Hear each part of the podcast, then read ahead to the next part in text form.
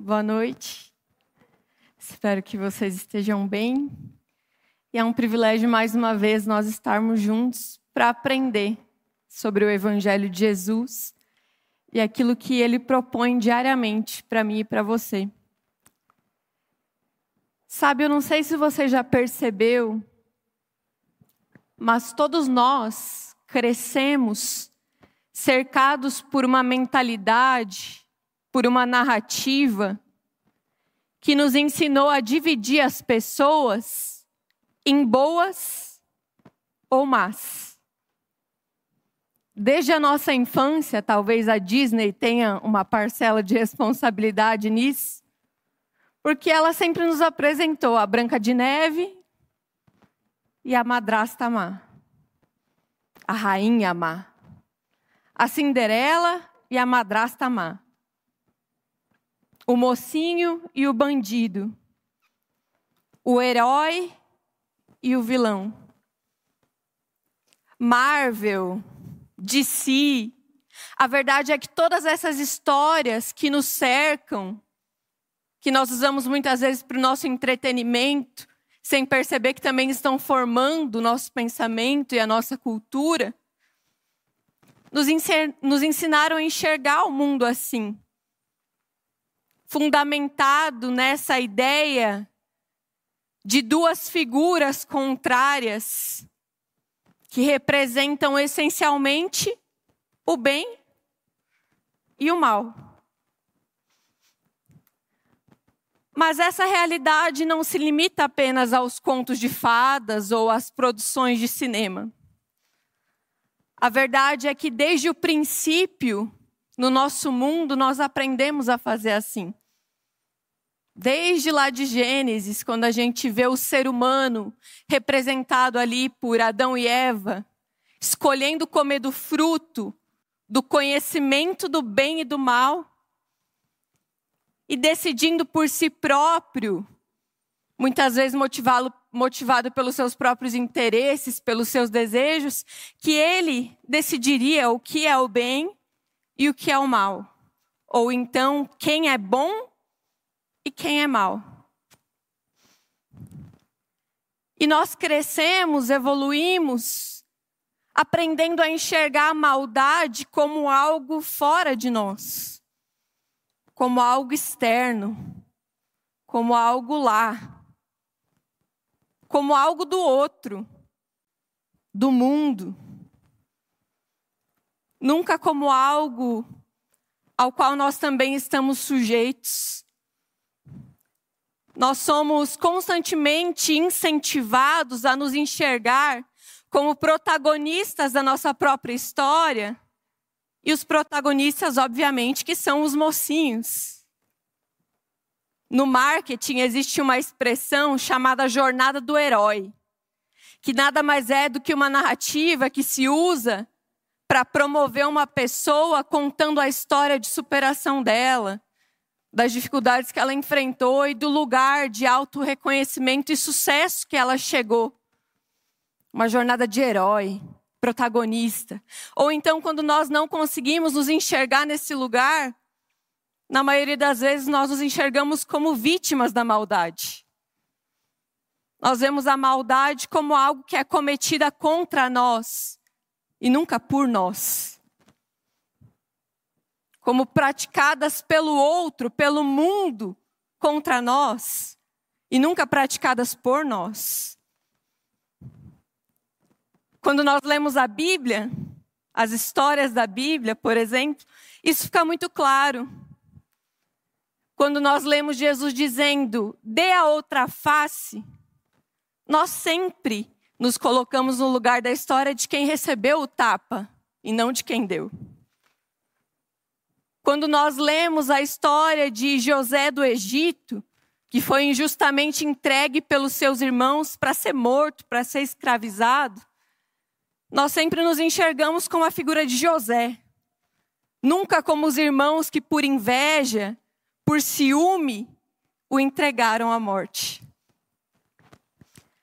Por isso, nós precisamos de um grande reconhecimento de nós mesmos e de um verdadeiro arrependimento para conseguir ler algumas falas de Jesus como falas que são dirigidas também a nós.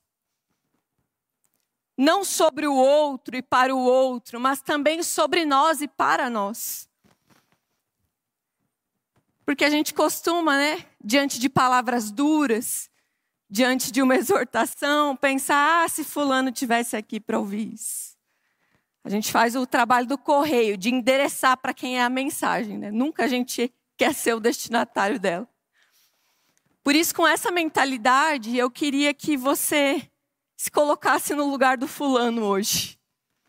Para quem você dirigiria essa mensagem, assim como eu me coloco. E com isso em mente, nós vamos continuar lendo a narrativa de João, que nós estamos já nos aprofundando algumas semanas, alguns meses. Em João capítulo 7, versículo 1 ao 7, que diz assim: Passadas essas coisas, Jesus andava pela Galileia e já não queria andar pela Judéia, pois os judeus procuravam matá-lo. Estava próxima a festa dos judeus, chamada Festa dos Tabernáculos. Então disseram-lhe os seus irmãos: Sai daqui e vai para a Judéia, para que também os seus discípulos vejam as obras que fazes. Porque ninguém que procure ser conhecido faz alguma coisa em oculto. Se fazes essas coisas, mostra-se ao mundo. Porque nem mesmo seus irmãos criam nele.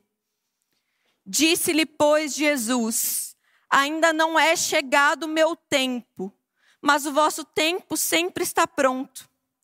O mundo não pode vos odiar, mas a mim ele odeia, porque eu testemunho que o que ele faz é mal.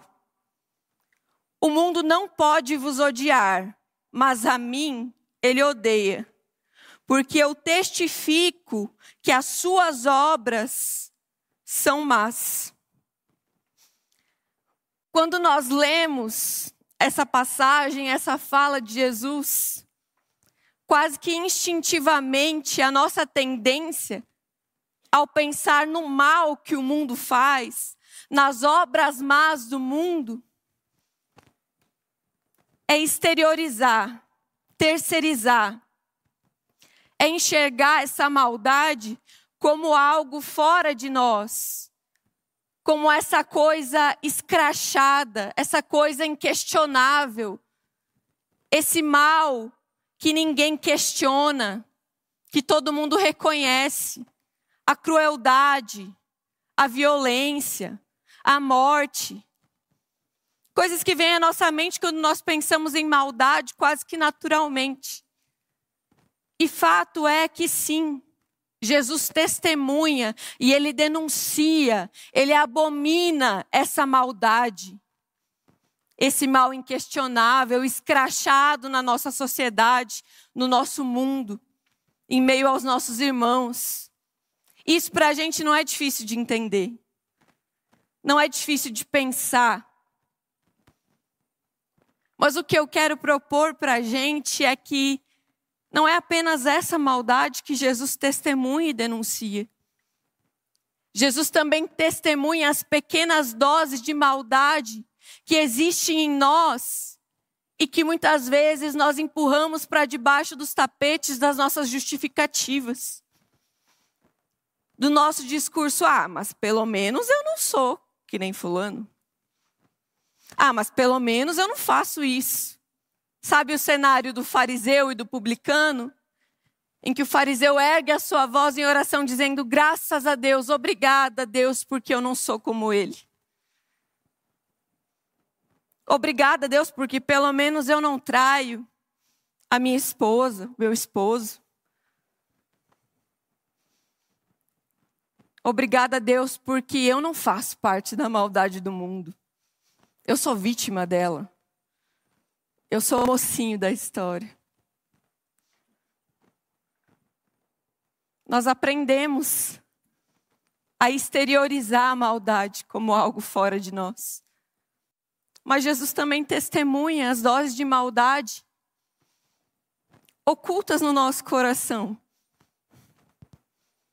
Muitas vezes inconscientemente.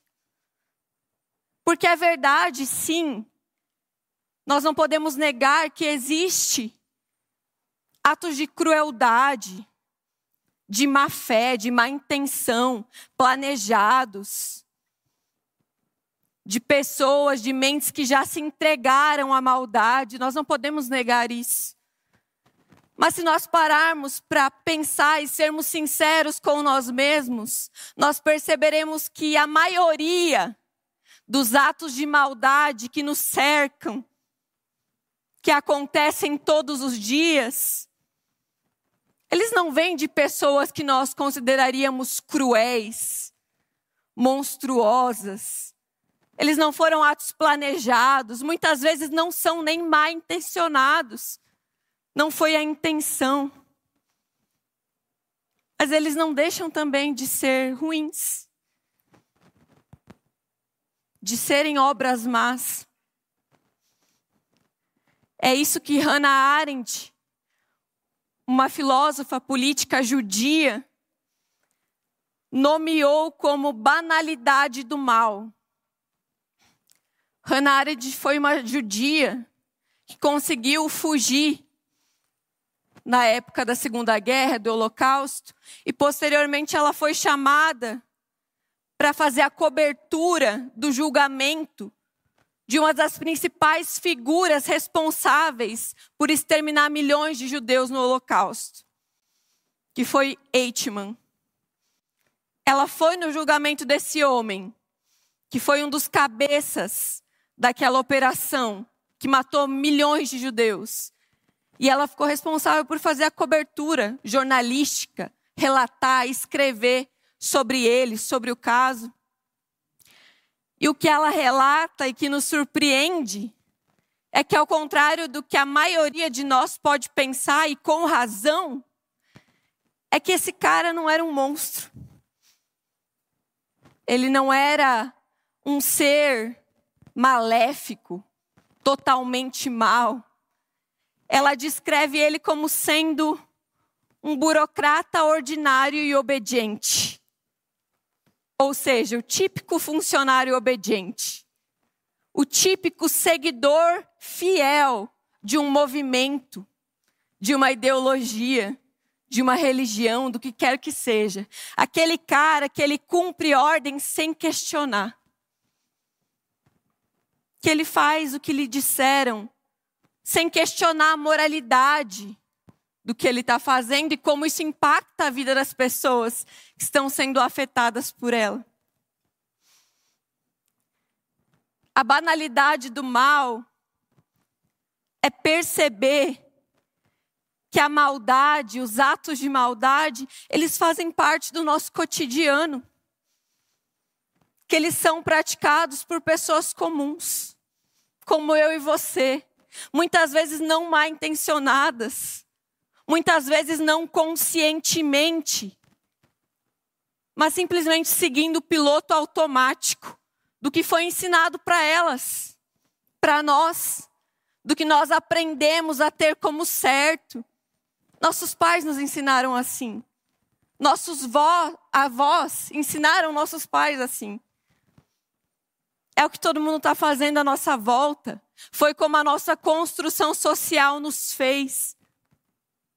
Então nós simplesmente seguimos reproduzindo ordens, padrões de senso comum, de pensamento, de comportamento, sem per perceber a maldade que nos cerca e, consequentemente, que está em nós. Isso é a banalidade do mal, a banalização do mal. É quando nós, de tanto praticarmos algumas coisas, nos acostumamos a elas. É normalizado. Não tem problema não, todo mundo faz. Não tem problema não, é assim mesmo, o mundo é assim mesmo. Nós banalizamos a maldade como eu disse muitas vezes, sem querer. Uma filósofa chamada Mary Wollstonecraft. Difícil o nome dela. Mary Wollstonecraft. Ela diz que na maioria das vezes o homem não escolhe o mal por ser o mal. Ele só o confunde com a felicidade e o bem que ele procura. Vou repetir. O homem, na maioria das vezes, ele não escolhe o mal por ser o mal. Ele só o confunde com a felicidade e o bem que ele procura. Então, se a gente analisar de perto, a maldade muitas vezes nada mais é do que a bondade corrompida, do que a busca pelo bem da forma errada, do que os meios questionáveis sendo usados para justificar um fim louvável. Então eu quero atingir uma coisa boa. Não importa o que eu vou fazer, não importa em cima de quem eu vou pisar, não importa mas eu quero é por uma coisa boa. Eu tenho uma boa motivação no final. E a gente passa a banalizar, sem perceber o mal que nos rodeia e que habita em nós. E é isso que nós vemos nesse texto, porque nós percebemos que Jesus estava fugindo evitando ir para a Judéia, porque ele sabia que queriam matá-lo. Porque o odiavam. Porque ele denunciava o mal que eles faziam. Essas pessoas que odiavam Jesus, que queriam matar Jesus, elas representam o sistema do mundo que nós vivemos. Um sistema, uma lógica que vai totalmente contra a realidade, as verdades do reino de Deus. Porque essa lógica, esse sistema do mundo, nos diz: acumule, acumule, fature mais, lucre mais, guarde para você, pense só em você, compre só para você. Ore só por você. E o reino de Deus nos diz: o Pai é nosso, o pão é nosso, o que você tem não é só seu. Onde você estiver, ninguém deve ter falta de nada. O sistema, a lógica desse mundo nos diz olho por olho, dente por dente. Guarde mágoa sim. Guarde rancor sim, se vingue sim. Amaldiçoa essa gente que te persegue sim, os seus haters. Odeia ele sim, deseja o mal dele sim, sai de perto dessa gente. As verdades do reino de Deus nos dizem: ame o seu inimigo e ore por aquele que o persegue. Ame o seu inimigo e ore por quem te persegue. A lógica desse mundo diz pra gente: você deve odiar o que é diferente de você. Você deve excluir, marginalizar quem não é como você. Porque existem pessoas que valem mais do que, as outras. Essa gente aqui vale mais, porque ela tem mais. Essa gente aqui vale menos, porque eles não têm nada. O mundo nos ensina a valorizar as pessoas por um preço, pelo que elas têm a oferecer, pelo que elas são, pelo que elas acreditam, que não é o que a gente acredita, então elas valem menos. A gente não tem parte com elas, que temos nós com elas. O reino de Deus diz que em Cristo Jesus não há diferença entre homem e mulher, grego, judeu, escravo ou livre, pois todos são um.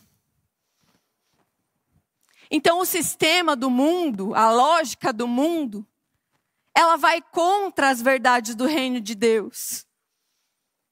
Mas o problema é que enquanto a gente enxergar esse sistema, essa lógica, como algo fora de nós, como algo externo a nós, nós nunca nos perceberemos como pessoas que podem estar cooperando com Ele, retroalimentando Ele.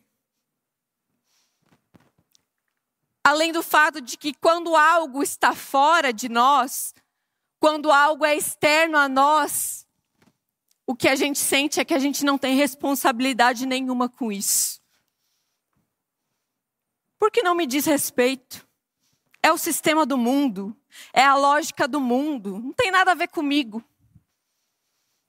Mas quando nós entendemos que essa lógica, que esse sistema também é operante na nossa mente, porque nós somos construídos pelo seu contexto, pela sua lógica.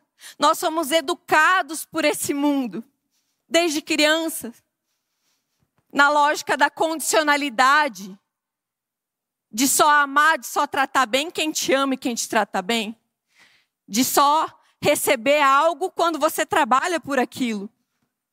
E o contrário também é verdadeiro, de só dar algo quando alguém faz por merecer. Afinal, nada de graça, nada cai do céu. Então, essa lógica também diz respeito a nós, porque nós não estamos imunes a ela. Nós estamos sujeitos a cooperar com ela, a retroalimentar esse sistema, por não percebermos que o que nós fazemos importa sim que as pequenas doses de maldade que muitas vezes nós empurramos para debaixo do tapete, porque afinal não é tão grave quanto o que o fulano faz, importa sim. Porque o que está fora de nós não nos diz respeito, mas o que está em nossas mãos, nós temos o poder de escolher fazer diferente. E é por isso que nós precisamos virar essa chave de terceirizar a maldade de terceirizar o sistema do mundo como algo que não nos diz respeito, como algo que nós também não estamos sujeitos a fazer parte, ainda que inconscientemente. Ainda que no piloto automático dos nossos dias. Porque eu não sei se você já percebeu, mas todos nós queremos acabar com as guerras do mundo. Mas pouquíssimos de nós estamos dispostos a desarmar o nosso próprio orgulho,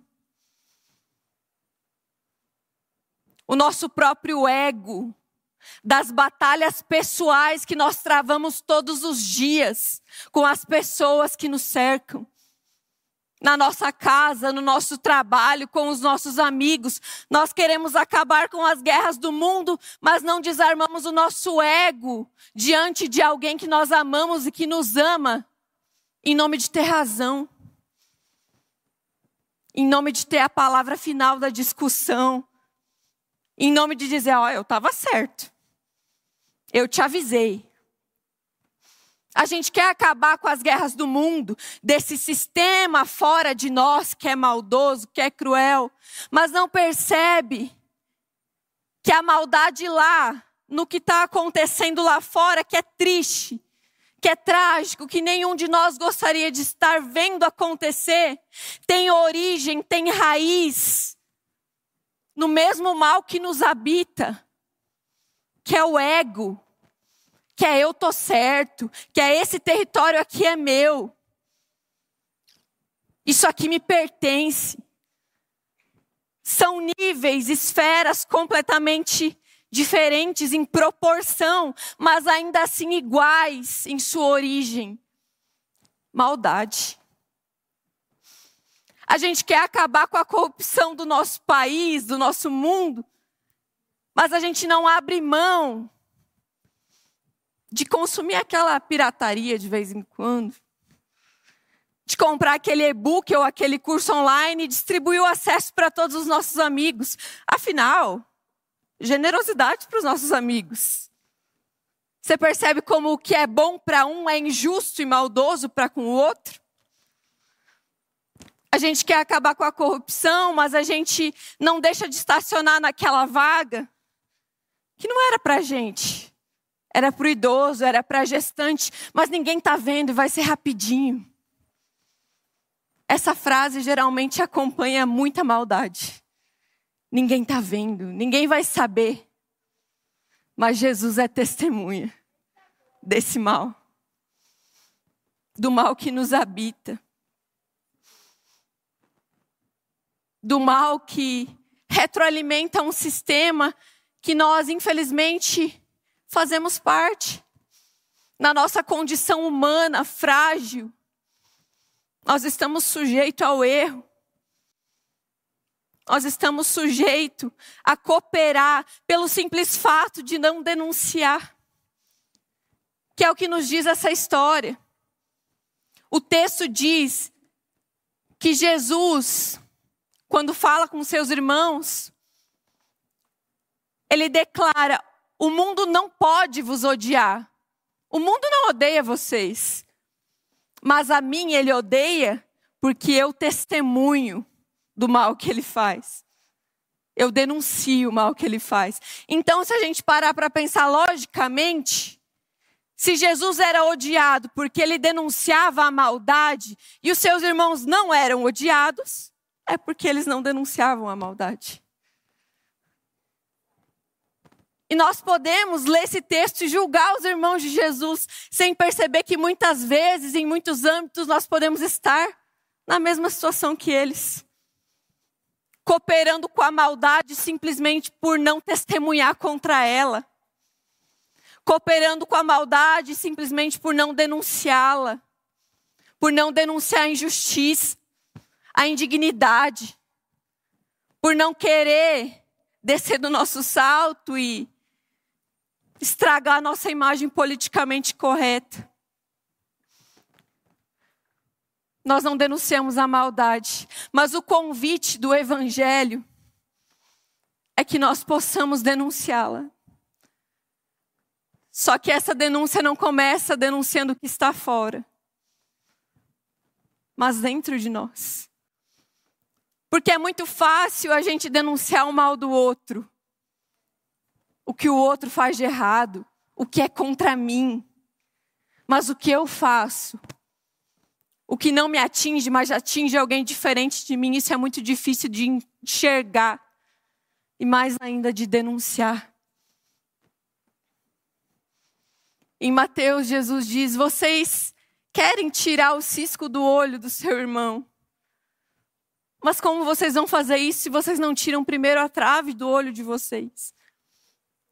A denúncia do mal que está em nós, para então poder denunciar o que está fora de nós. E às vezes isso acontece simultaneamente. Nós denunciamos o mal fora, como uma espada de dois gumes, que é a palavra de Deus, e ao mesmo tempo aquilo está penetrando o nosso ser, porque o mal que nós vemos fora também está em nós. Muitas vezes o que te incomoda no outro também está em você, só que você não percebe. Então, o convite do Evangelho é que o Espírito Santo possa iluminar todos os pontos cegos da nossa consciência, para que nós possamos reconhecer o mal que nos habita, mas não para nos sentirmos condenados, não para nos sentirmos acusados, culpados, massacrados por essa maldade que habita em nós porque Jesus nunca denuncia a maldade em nós para nos condenar, mas para nos salvar dela. Para nos curar dela, para nos libertar dela. Porque a verdade liberta. Mas primeiro ela te machuca. Primeiro ela te fere para depois ela te curar. Então a pergunta que nós temos que fazer a nós mesmos, responder com sinceridade, é se nós estamos dispostos a ouvir a verdade. Se nós estamos dispostos a olhar no olho da maldade que nos habita, de reconhecê-la e de entregá-la aos pés de Jesus, crendo que ao segui-lo nós podemos transformar isso. Porque a maldade que Jesus denuncia em nós não é para nos condenar, é para nos transformar. É para mostrar que existe um caminho, uma possibilidade para que nós sejamos diferentes. Em Romanos 7, versículo 18, Paulo escreve: Porque eu sei que em mim, isso é, na minha carne, não habita bem algum. E com efeito, o querer está em mim, mas não consigo realizar o bem. Porque muitas vezes não faço o bem que eu quero, mas o mal que eu não quero, esse eu faço. Ora, se eu faço o que eu não quero, já não o faço eu, mas o pecado que habita em mim. Porque, segundo o homem interior, tenho prazer na lei de Deus. Mas vejo nos meus membros outra lei que batalha contra a lei do meu entendimento e da minha mente. E Paulo desabafa, dizendo: Miserável homem que eu sou, quem me livrará do corpo dessa morte? Mas não termina aí. Ele mesmo responde dizendo: Graças a Deus por Cristo Jesus. Porque a lei do Espírito de vida em Cristo Jesus me livrou da lei do pecado e da morte. Então, se existem duas coisas que eu gostaria que você guardasse no seu coração, a primeira delas é que ninguém é apenas bom ou apenas mal. Nós não podemos dividir as pessoas como vilões e heróis, porque todos nós somos atravessados pela potência de fazer o bem e de fazer o mal. Todos nós estamos sujeitos a errar, assim como todos nós temos a grande potência de acertar e de mudar as coisas.